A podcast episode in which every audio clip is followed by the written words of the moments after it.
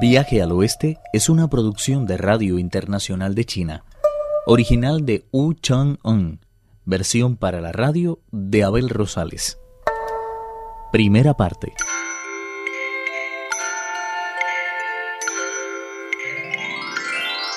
Mientras los cuatro reyes dragones redactaban formalmente una queja al cielo por la mala actitud del rey mono, este, radiante de satisfacción, tomó asiento en su trono, colocando la barra de hierro justamente delante de él. Como no tenían otra cosa que hacer, los monos se acercaron, tímidos, y trataron de levantar el tesoro de su señor. Todo resultó inútil. Era como si una libélula se hubiera empeñado en sacudir las ramas de un árbol de hierro. Wukong se llegó hasta la barra, extendió las manos, la cogió sin ninguna dificultad y dijo: A cada cosa le corresponde un dueño. Esta maravilla ha ocupado, durante nadie sabe cuántos miles de años, el centro mismo del tesoro de océano. Últimamente ha estado brillando con mucha insistencia, pero para el rey dragón no se trataba más que de un trozo de hierro negro, aunque para nadie era un secreto que había servido para marcar la profundidad del río celeste.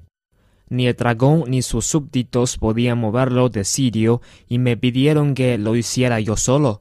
Al principio esta pieza única medía más de quince pies y poseía un grosor mayor que el de una cuba, pero una vez que hube manifestado mi deseo de que fuera un poco menor, así lo hizo ella, y no a una sola ocasión los dos, sino en tres. Cuando por fin pude examinarla con cierto detenimiento, vi que a uno de sus extremos tenía grabada la siguiente inscripción. La complaciente parra de las puntas de oro. Mil quinientos kilos. Apártense un momento que voy a pedirle que cambie otro poco más. Con su acostumbrada fanfarronería, el rey de los monos hizo que la barra fuera más grande o más pequeña, hasta que podía guardarla en uno de sus oídos. Estaba tan encantado con ese juego que abandonó el puente a toda prisa y salió al exterior de la caverna. Agarró fuertemente la barra con las manos y se puso a practicar la magia de la imitación cósmica. Se inclinó con respeto y ordenó a la barra. Crece cuando puedas. En un abrir y cerrar de ojos, su cuerpo adquirió una altura de diez mil pies. Su cabeza se hizo tan grande como el monte Tae. Su pecho se convirtió en rugosidad de escarpadas cumbres. Sus ojos se transformaron en rayos, sus dientes en espadas y hachas, y su boca parecía un cuenco de sangre. La barra que sostenía en sus manos había alcanzado un tamaño tal que su extremo más alto tocaba el trigésimo tercer cielo y el más bajo se adentraba en el décimo octavo nivel del infierno. Los tigres, leopardos, lobos, toda clase de animales restantes, los monstruos de la montaña y los reyes demonios de las setenta y dos cavernas estaban tan asustados que inmediatamente se tiraron rostro en tierra y presentaron sus respetos al rey de los monos, golpeando sin parar el suelo con la frente. Satisfecho de tanta sumisión, Wukong volvió a adquirir la forma que le era habitual, reduciendo al mismo tiempo la barra de hierro al tamaño de una minúscula aguja de bordar que se guardó inmediatamente en el oído. Luego de festejar el regreso de su rey, los monos continuaron sus prácticas militares. El rey de los monos nombró comandantes de sus tropas a los cuatro ancianos. De esta forma, pudo dedicarse sin ninguna preocupación a caminar por las nubes, cabalgar en el rocío, visitar los cuatro mares y retosar a sus anchas por diez mil montañas. Selló al mismo tiempo alianzas con otros seis monarcas tan poderosos como el rey monstruo toro, el rey monstruo dragón, el rey monstruo garuda, el rey león de la melena larga, la reina de los monos y el rey de los simios gigantes. Juntos formaron la Hermandad de los Siete. A diario se reunían a discutir de asuntos tanto militares como civiles, brindaban sin parar a la salud de todos ellos, cantaban delicadísimas canciones y bailaban al son de antiquísimos instrumentos. Se reunían al amanecer y se despedían en cuanto se hacía de noche.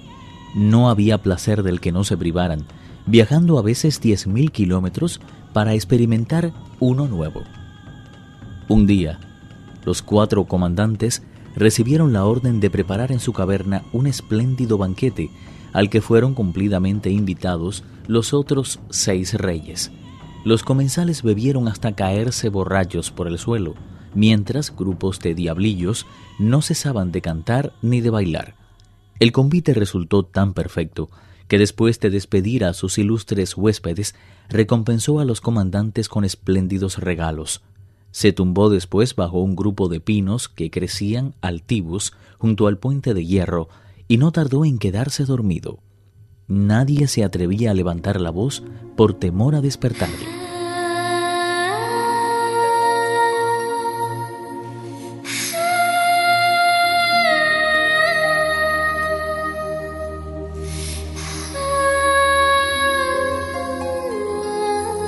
El hermoso rey de los monos vio acercarse en sueños a dos hombres con una citación en la mano en la que podían leerse estos tres caracteres: Sun Wukong. Se llegaron hasta él y sin mediar una sola palabra, le ataron con una cuerda y se lo llevaron a rastras. El espíritu del hermoso rey de los monos forcejeó cuanto pudo, pero sus esfuerzos resultaron inútiles. No tardaron en llegar a los lindes de una ciudad. Sin saber por qué, el rey de los monos levantó la cabeza y vio un letrero de metal en el que habían sido grabados los siguientes caracteres. Esta es la región de la oscuridad. La región de la oscuridad es la morada de llama, el rey de la muerte. ¿Se puede saber por qué me han traído aquí?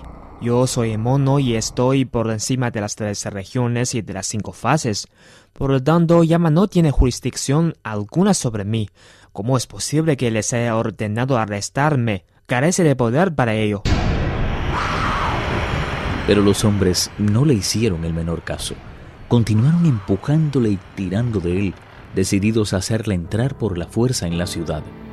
El rey de los monos se puso furioso al ver la desconsideración con la que le trataban.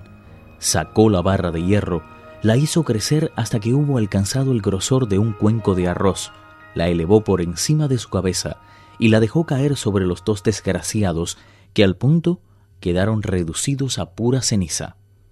Después se libró de la cuerda y con las manos totalmente libres entró en la ciudad blandiendo la barra.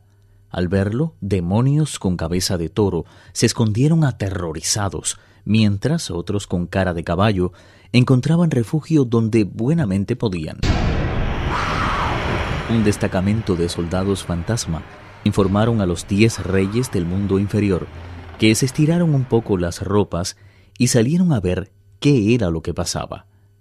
Al ver la aguerrida y fiera figura de Wukong, se pusieron en fila, siguiendo escrupulosamente el rango que ocupaban en el reino de la muerte, y después de saludarle con inesperado respeto, le solicitaron que se presentara.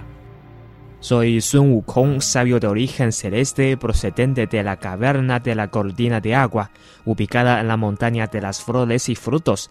¿Se puede saber qué clase de funcionarios son ustedes? Viaje al oeste, uno de los cuatro grandes clásicos de la literatura china.